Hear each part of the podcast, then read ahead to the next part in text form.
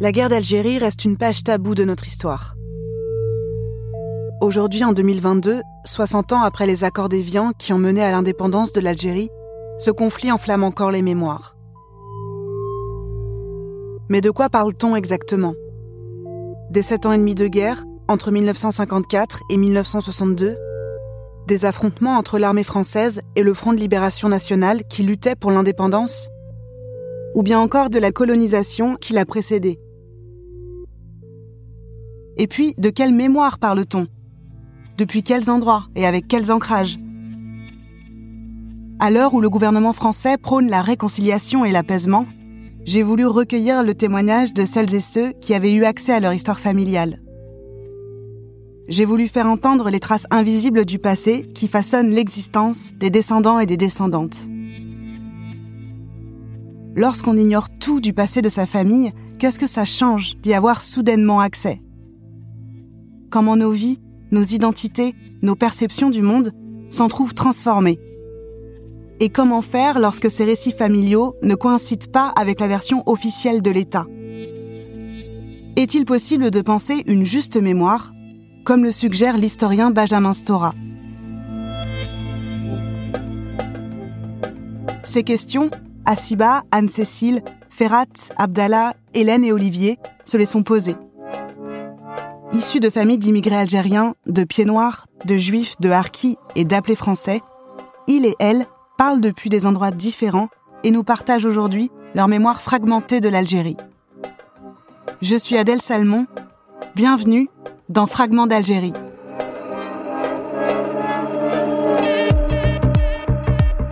L'Algérie, c'est la France, et la France ne reconnaîtra pas chez elle d'autre autorité que la sienne. C'est quelque chose de vertigineux, d'effrayant en fait. La guerre coloniale est une gigantesque affaire commerciale cette histoire reste un boulet attaché à l'État français. Qu'attendez-vous pour vous soulever?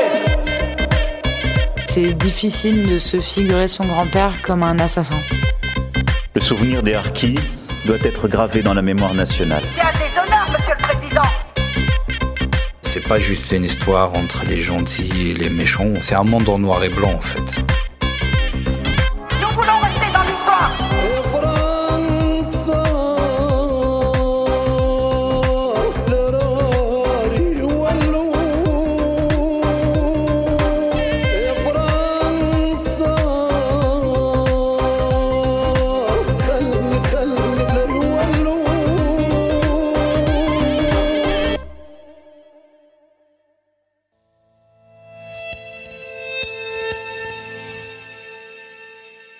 Crois pas avoir besoin qu'on reconnaisse euh, des souffrances. Euh, j'ai besoin qu'on établisse les faits. Euh, j'ai besoin qu'on dise en fait l'indicible, qu'on dise la violence, qu'on dise la torture, qu'on dise l'horreur, la barbarie de l'entreprise coloniale, de comment on hérite de toute cette histoire aussi dans le présent, quoi.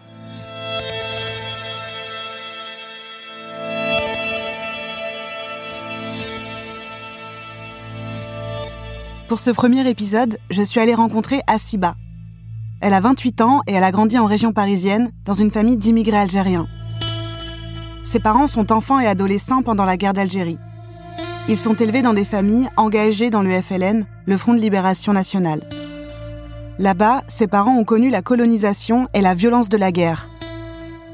Ils ont 10 et 16 ans lorsqu'ils arrivent en France pour commencer une nouvelle vie d'exil il lui aura fallu plusieurs déclics pour enfin accéder à son histoire familiale et comprendre que ses parents étaient nés colonisés dans l'Algérie des années 40.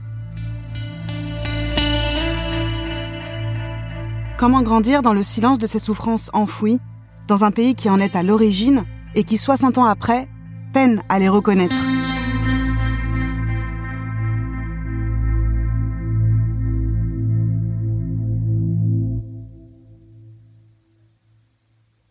En 2016, j'avais 23 ans. Je suis partie faire une mission dans une ONG en Palestine. Et euh, c'est vrai que c'était une ambiance euh, un peu spéciale. J'habitais à Jérusalem-Est en fait. Et donc euh, j'habitais à une rue d'une colonie israélienne. Et donc un checkpoint, parce que là où il y a les colonies, il y a des militaires pour protéger ces colonies et ses habitants. Et donc il y avait toute une atmosphère assez particulière, mais aussi assez euh, anxiogène. Et on ressent vraiment le rapport de force euh, inégal, l'asymétrie entre euh, des civils non armés et des militaires armés jusqu'au cou. Quoi.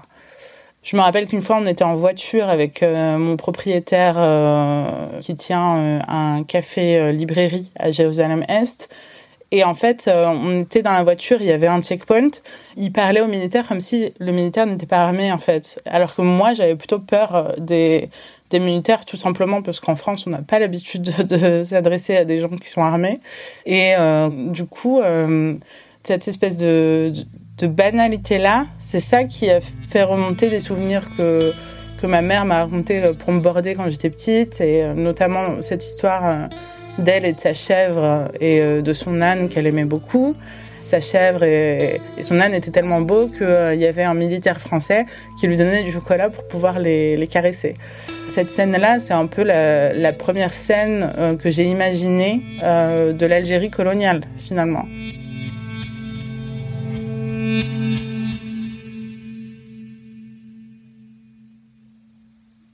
C'est vrai qu'en Palestine, je sentais qu'il se passait quelque chose euh, en moi. Tout ce qui se passait, tout ce que j'apprenais de l'ampleur de la colonisation, de sa cruauté et de sa capacité à entrer dans tous les aspects de la vie des Palestiniens. Ça, c'est quelque chose qui m'a beaucoup marqué. Et puis en plus, en Palestine, tout le monde me demandait d'où je venais. On me parlait palestinien. Quand on voyait que je ne comprenais pas, là, il y avait un moment de « mais euh, tu viens d'où ?» Et donc du coup, je disais France, Algérie. Et là, il y avait des réactions euh, toujours positives et enfin souvent excessives même. Euh, où on me ramenait à la guerre de libération, on me félicitait parfois pour la libération de l'Algérie. en fait, je me retrouvais à porter une histoire euh, glorieuse, alors qu'en France, euh, en tant que franco-algérienne, plus tu rases les murs, mieux t'es perçu en fait. Et donc euh, ça, ça c'est quelque chose qui forcément m'a amené à m'interroger parce que j'ai ressenti un sentiment d'étrangeté quand les gens étaient contents quand je leur disais que j'étais algérienne, ça, j'ai ressenti que c'était nouveau et je me suis en fait euh, questionnée sur euh, qu'est-ce que ça aurait changé si toute ma vie on avait été positif quand je dis euh, je suis franco-algérienne. Malheureusement, je pense que ça aurait changé beaucoup de choses et il y a sans doute eu des répercussions, c'est-à-dire vivre dans un pays où en fait ton identité elle est, elle est gênante, quoi, elle est dérangeante. Et ça, je, je m'en suis rendu compte qu'à ce moment-là,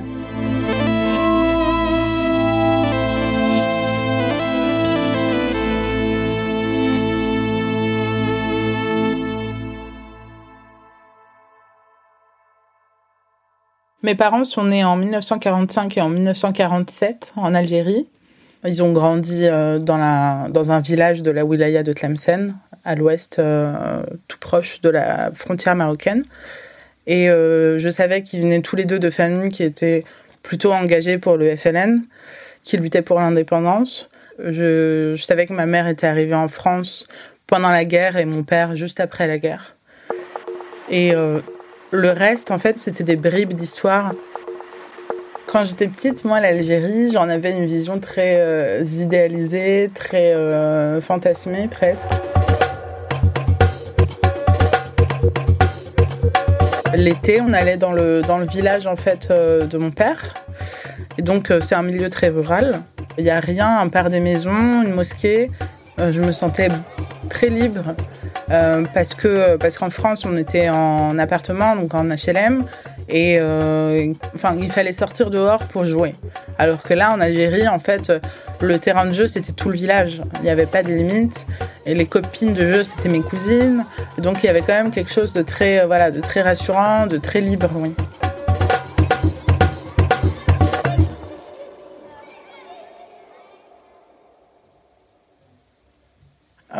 mon père était très proche euh, de l'Algérie et en fait, euh, il essayait vraiment d'y aller le plus souvent possible. Et quand il ne pouvait pas y aller, il le vivait très mal. En fait, mon père, je pense qu'il s'est toujours projeté dans un avenir proche en Algérie. Moi, je suis la dernière. Mais mes grands frères et sœurs, ils pensaient qu'ils allaient partir en Algérie à tout moment. Parce qu'il leur disait, on va bientôt rentrer, quoi. Et donc, euh, il y avait vraiment cette idée de retour imminent. Et moi, quand j'étais petite, c'était un peu la désillusion. Je pense qu'il se rendait compte qu'il était un peu euh, empâté en France et que ça allait être compliqué de rentrer avec euh, six enfants, dont certains qui sont déjà adultes. Chez moi, c'était difficile de poser des questions sur l'histoire de l'Algérie à mes parents, car en fait, dans ma famille, on n'aborde pas beaucoup le sujet, ou alors, en tout cas, pas de manière liée à notre expérience familiale et à l'expérience de mes parents.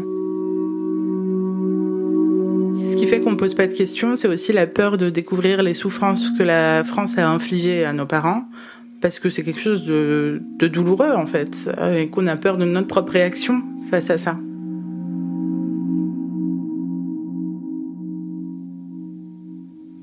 Chez nous, on emploie cette expression l'effetment, qui veut dire ce qui est passé est fini, euh, le passé est derrière nous.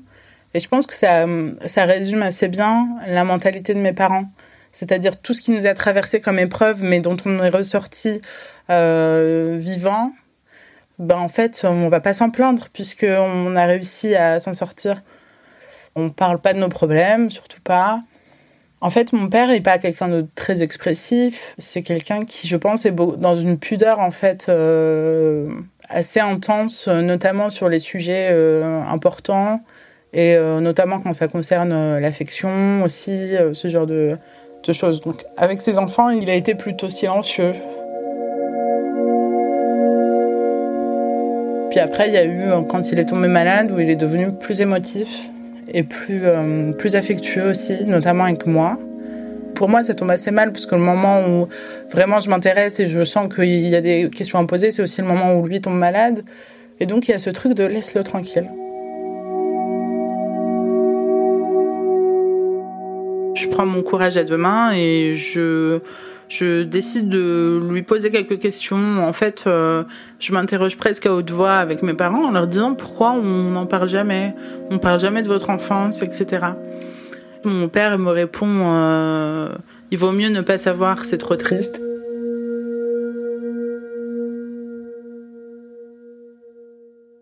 Mon père m'a dit qu'un jour il devait avoir à peine 10 euh, ans il était avec sa tante qui avait fait à manger pour les combattants algériens et son euh, cousin qui était un bébé à l'époque.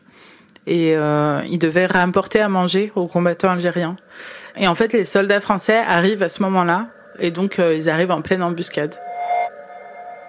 Son cousin qui a environ deux ans, il se prend une balle dans la tête et donc il redescend avec un bébé qui est en sang. Enfin, Du coup, à ce moment-là, ils arrivent à soigner euh, mon petit cousin. Cette petite anecdote, là, je la connaissais pas du tout. Euh, le cousin de mon père, je l'ai côtoyé. Je l'ai toujours vu avec sa cicatrice, en fait, sans m'imaginer une seconde qu'il pouvait y avoir ce genre d'histoire derrière cette cicatrice. Dans l'histoire telle qu'il me la raconte, c'est un bébé de deux ans sur qui on tire. Et c'est un enfant de 10 ans euh, qui se retrouve à l'emmener à la clinique, etc. C'est un mélange de peine et de colère, en fait, oui. Vraiment, il y a toujours un sentiment de sidération déjà de comment je peux apprendre à 28 ans une histoire comme ça euh, que j'ai toujours ignorée. Et en même temps, le sentiment que c'est tellement une histoire parmi d'autres pour mon père qu'il ne réalise même pas à quel point moi je suis sidérée quand il me la raconte.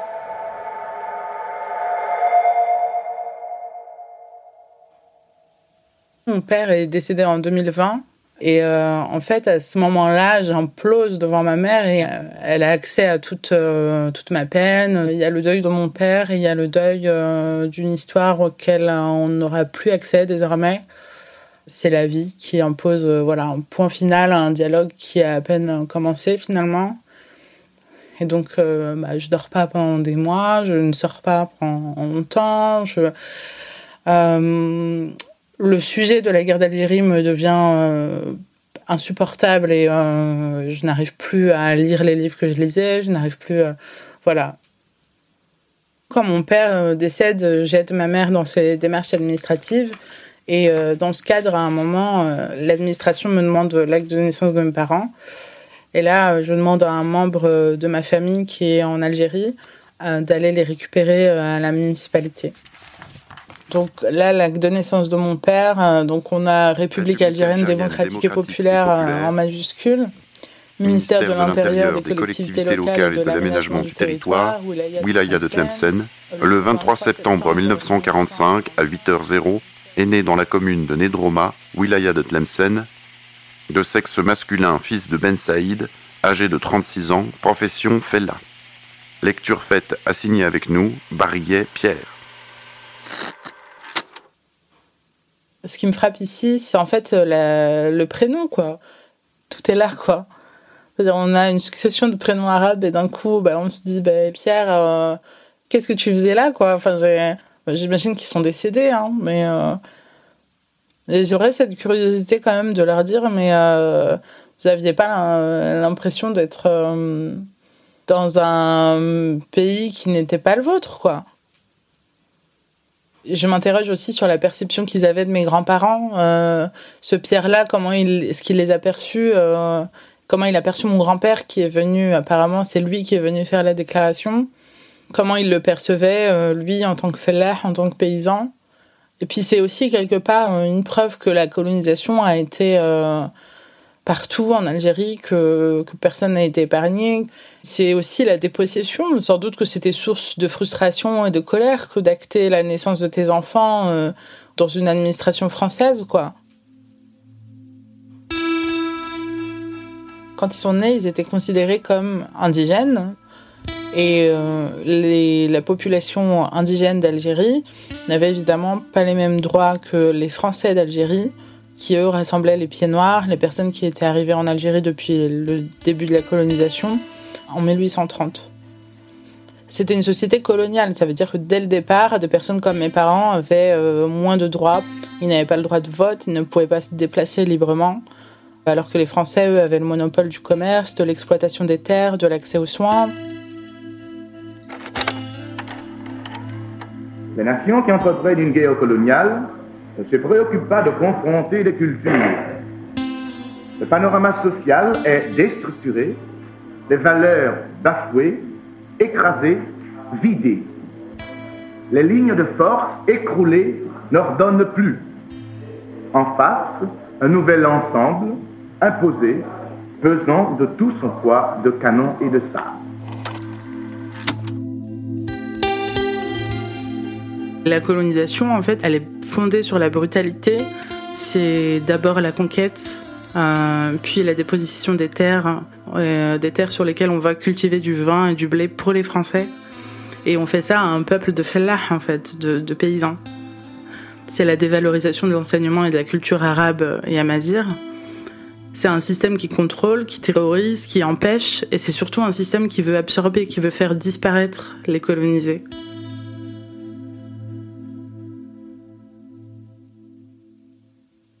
Le décès de mon père, ça a été un déclic supplémentaire. Ça a vraiment créé une urgence, presque de l'ordre du vital, en fait, de la survie. Et je me suis dit que j'avais besoin de récolter des informations sur ma famille maintenant, avant que les autres partent aussi. Je fais des petites interviews de ma mère, je l'enregistre euh, à la maison. Et je lui dis, en fait, que, bah, que j'ai peur de ne pas savoir. Et que j'ai peur que son histoire m'échappe, que j'ai peur... Euh, qu'elle me dise pas tout. J'ai peur d'avoir des questions après son décès aussi et qui restent en suspens.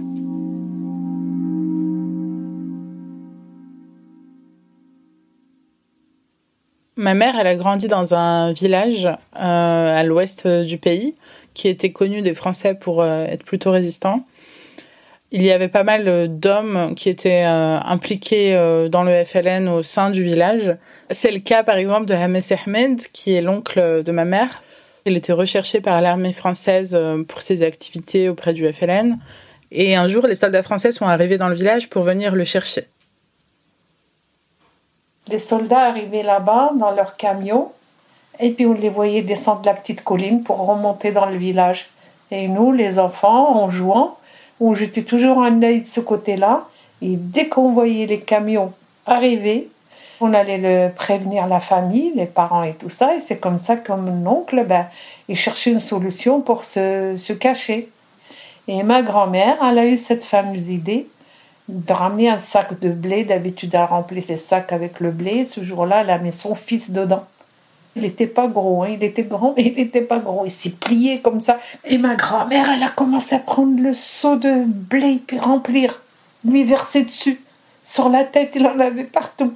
Et donc, quand elle a bien rempli le sac de blé, elle nous a appelés et elle nous a dit Vous allez tous vous mettre autour de ce sac et quand les soldats arrivent, vous pleurez tous en même temps.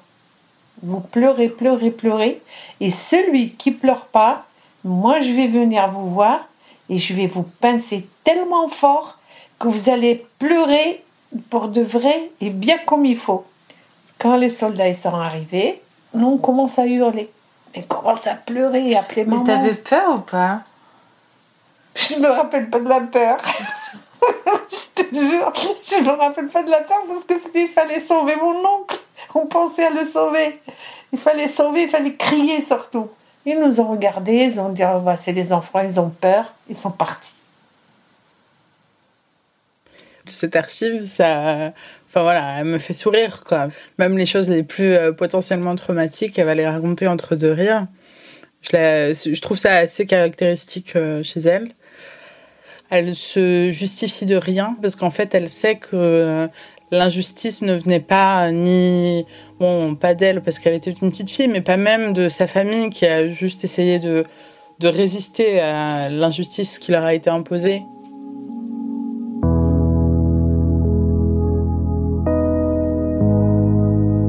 En fait, ma mère, je pense qu'elle a peur de la colère. Elle a peur de ce que la colère pourrait faire à ses enfants. Et donc, du coup, je pense que il y a aussi de ça dans ces anecdotes qu'elle enjolive, dans son refus de parler de ce qui l'a traumatisé, de Enfin, je pense qu'il y avait aussi euh, une volonté de, de, ne pas nous remplir le, le cœur, voilà, de colère et de qu'on reste un peu dans une insouciance euh, et euh, dans une ignorance euh, de ce qui s'est passé, de cette histoire-là, etc. Ma mère, elle veut juste qu'on réussisse nos vies, qu'on fasse nos études, qu'on ait un bon travail et, et qu'on soit heureux surtout.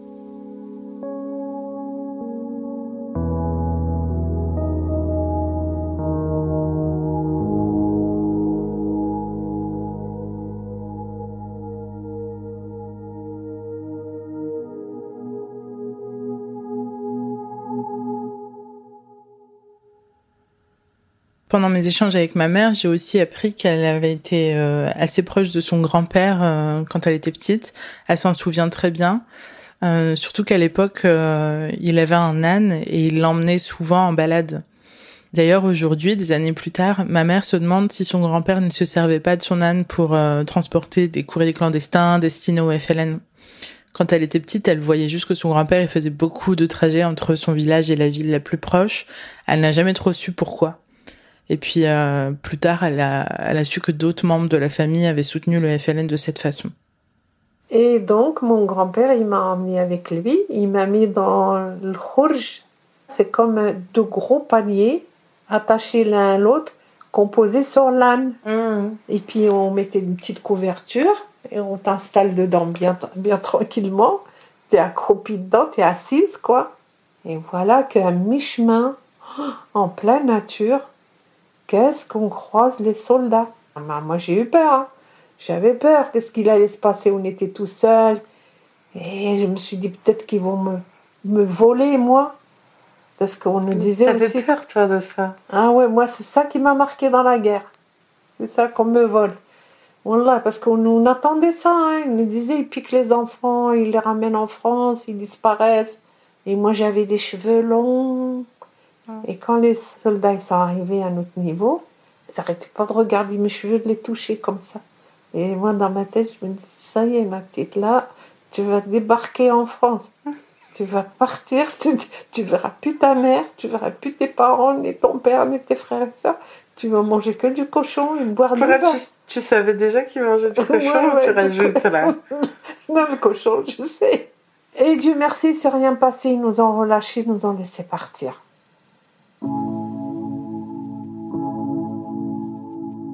Parfois, j'ai un peu du mal à, comprendre euh, ce rire. Euh, c'est c'est comme ça, on, rigole même dans le pire en fait. Et puis il y a toujours aussi un peu euh, des petits trucs marrants dans, même dans le tragique là quand t'as dit euh, tu verras plus personne, tu vas manger que du cochon. Donc du coup quand elle raconte ça, c'est forcément tu rigoles. En fait, le décalage entre euh, ses croyances et sa perception de petite fille et la violence politique qu'elle décrit par ailleurs, c'est ça qui fait aussi que c'est marrant.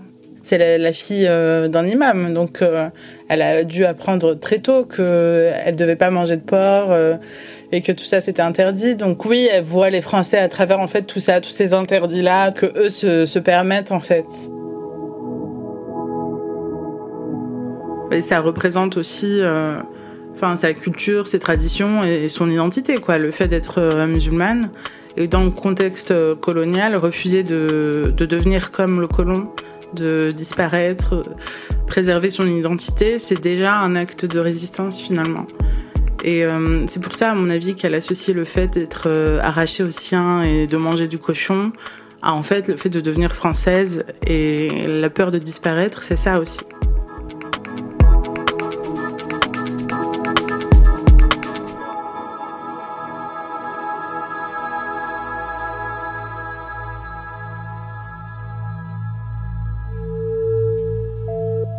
Quand elle me parle de soldats qui touchent ses cheveux, c'est, le contexte colonial qui fait qu'en fait, il y a des corps qui sont mis à disposition des colons et des, des soldats. Et en fait, ce qu'ils vont en faire ou ne pas en faire, ça dépend que de leur libre arbitre à eux. Et c'est ça qui est profondément injuste et qui est profondément violent, mais ils ont touché ses cheveux peut-être, euh, voilà, juste euh, comme ça, mais en fait, ils auraient pu faire pire. Et c'est ça qu'on se dit à ce moment-là. Quand on commence à remplir un peu le puzzle et avoir une vision d'ensemble, on se rend compte que ni femmes ni enfants n'étaient épargnés par la violence coloniale. C'est pas que les personnes qui étaient euh, engagées au FLN et qui avaient fait le choix, euh, voilà, de de résister activement, c'est en fait tout le monde. La colonisation euh, n'a épargné personne et euh, est venue dominer tous les corps algériens, peu importe leur âge, peu importe leur genre. Et euh, oui, ça c'est Enfin, oui, je ressens de la colère, oui.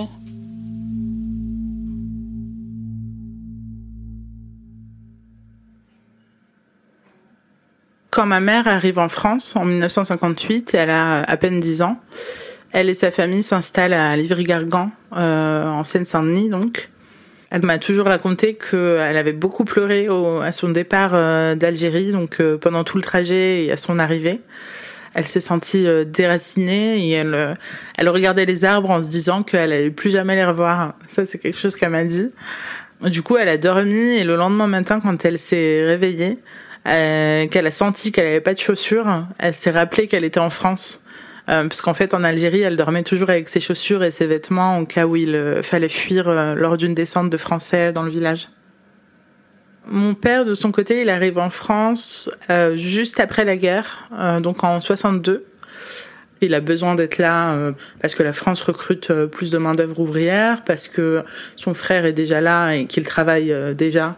Et donc, il y a cette idée de bah, je viens travailler quelques mois, maximum quelques années, et je repars en Algérie. C'était ça l'idée pour mon père. C'est pas un choix de, de, de cœur, j'ai envie de dire. C'est un choix de survie. C'est pour travailler en fait. De mon point de vue, c'est clair que ces histoires-là, elles façonnent à la fois l'imaginaire et le rapport euh, que j'ai au monde. C'est aussi avec euh, toute cette histoire-là que je porte, que je suis élève au collège, au lycée, etc. Et c'est avec cette histoire-là que j'écoute mes profs balayer la guerre d'Algérie, mais très rapidement, parce que par inconfort ou que sais-je, mais en tout cas, ils la balayent assez rapidement et puis ils en racontent euh, 1%, quoi. On nous dit pas, en fait, l'injuste, on nous dit pas le racisme, on nous, nous raconte pas tout ça. On nous raconte pas la brutalité de la conquête. On, on nous dit la colonisation, c'est de 1830 à 1962. Et voilà, c'est tout. Comme si les Français étaient arrivés, et puis c'est tout, quoi.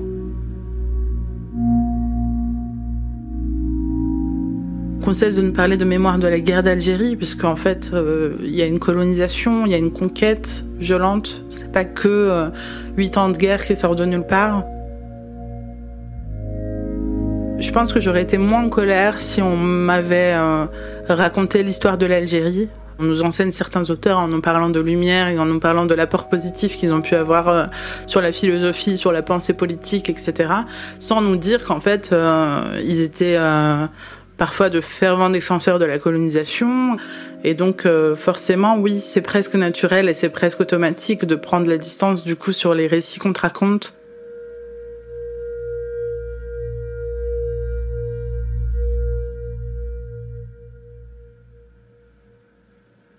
Quand mes parents sont en société et que je suis avec eux, je sens qu'il y a quelque chose euh, qui me dépasse, euh, qui se joue.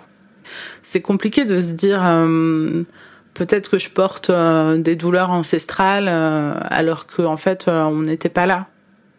Euh, je me rappelle une fois, on était, euh, je sais plus ce qu'il avait vu, mon frère était tombé malade ou un truc comme ça. Mon frère il est épileptique. Du coup, il avait pas ses médicaments, il était à la maison. On appelle les pompiers et ma mère dit, en fait, il a juste besoin de médicaments. Euh, vous avez même pas besoin de de l'emmener à l'hôpital ou quoi que ce soit. Il faudrait juste qu'on ait euh, du des paquines. Et le pompier lui répond, non mais on est en France, madame, on donne pas des médicaments comme ça. Et en fait, ce moment-là, j'ai pris le téléphone et j'ai engueulé le pompier parce qu'en fait, euh, bah moi j'ai tout de suite vu le rapport. En fait, je me suis dit, euh, il, a compris qu'il parlait à une femme immigrée et c'est pour ça qu'il lui dit en France, alors que ma mère elle est là depuis qu'elle a eu 8 ans, quoi. Enfin, mes parents ils ne voient pas quand les gens sont euh, ouvertement racistes avec eux. Ils ont pas le temps en fait de relever le racisme du quotidien. Et puis ensuite, je crois qu'ils ont pas envie de relever en fait, contrairement à nous qui sommes euh, quand même assez euh, regardants par rapport à tout ça. Je pense que quand on est né dans le pays, on a forcément plus d'exigences déjà.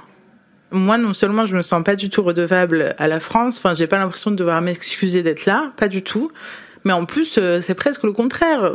J'ai l'impression que dans une société saine, on devrait nous reconnaître comme euh, euh, des enfants de personnes euh, auxquelles la France a fait injustice, auxquelles euh, la France a fait du tort.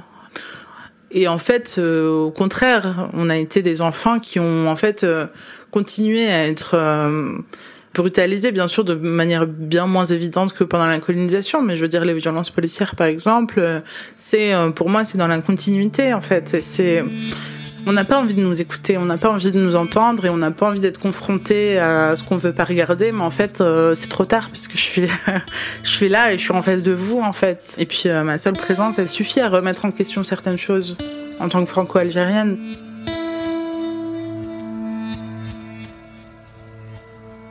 En France, il y a quand même cette idée, on a l'impression que si on n'est pas français, on n'aime pas la France. Non, on peut être algérien et être très à l'aise avec le fait d'être en France, très à l'aise avec la culture française.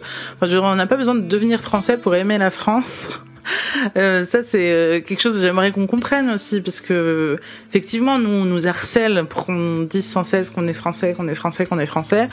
C'est pas par animosité ou quoi que ce soit c'est juste qu'on a le droit de penser à autre chose dans nos vies que la République et, et ce genre de débat qu'on nous impose et dont on n'a pas choisi les termes en fait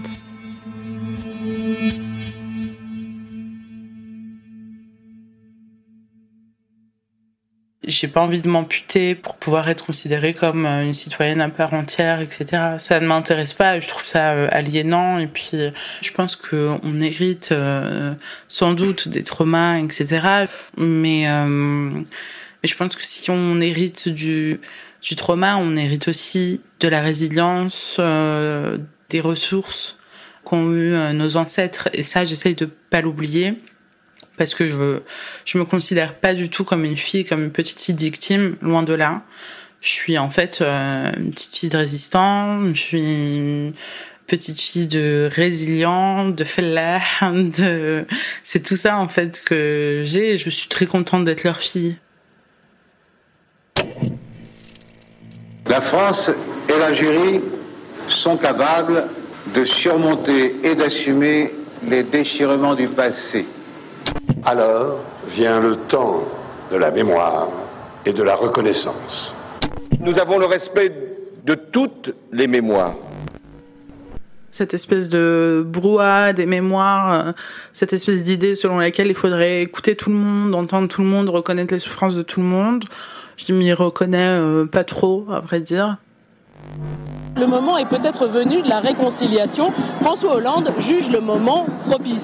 Une solennelle, en même temps qu'évidente, réconciliation. Devoir de mémoire et réconciliation. Après des années de violence. Je ne sais pas pourquoi, est-ce que quand on parle de, du dossier de la guerre d'Algérie, on parle tout de suite de réconciliation? Enfin, on saute euh, les étapes en fait, mais parce qu'on les saute parce que c'est confortable, hein, parce que en fait ça arrange tout le monde de ne pas euh, remuer la merde. Mais euh, en fait, avant la réconciliation, il y a, il y a voilà, il y a la vérité, il y a la réparation éventuelle, etc. Un peu avant le décès de mon père, j'avais déjà commencé à réfléchir à un projet de récolte des mémoires, d'abord de ma famille, ces récits, si on les entend pas maintenant, si on n'est pas capable de les enregistrer maintenant, l'histoire elle sera écrite sans eux en fait. Et c'est trop grave, c'est pas possible. L'idée c'est que euh, il y a une forme de guérison collective à atteindre, que quelque chose euh, se, se répare en même temps que les langues euh, se délient. En tout cas, faire parler ces mémoires, faire parler ces récits de personnes colonisées comme mon père, ça me permet de quelque part d'avoir le sentiment de lui rendre justice, un peu de justice.